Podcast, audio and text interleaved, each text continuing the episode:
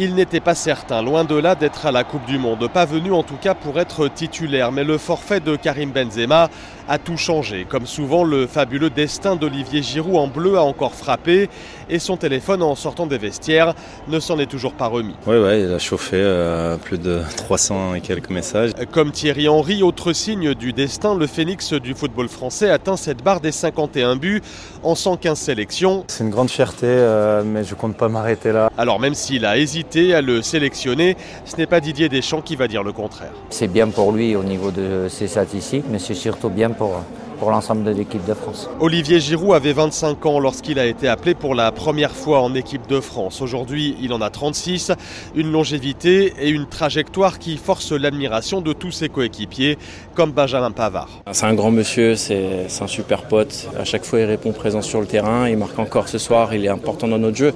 Donc on est très content de, de l'avoir et en tout cas, il le, le mérite. Le record de Thierry Henry pourrait être définitivement effacé des tablettes dès samedi face au Danemark.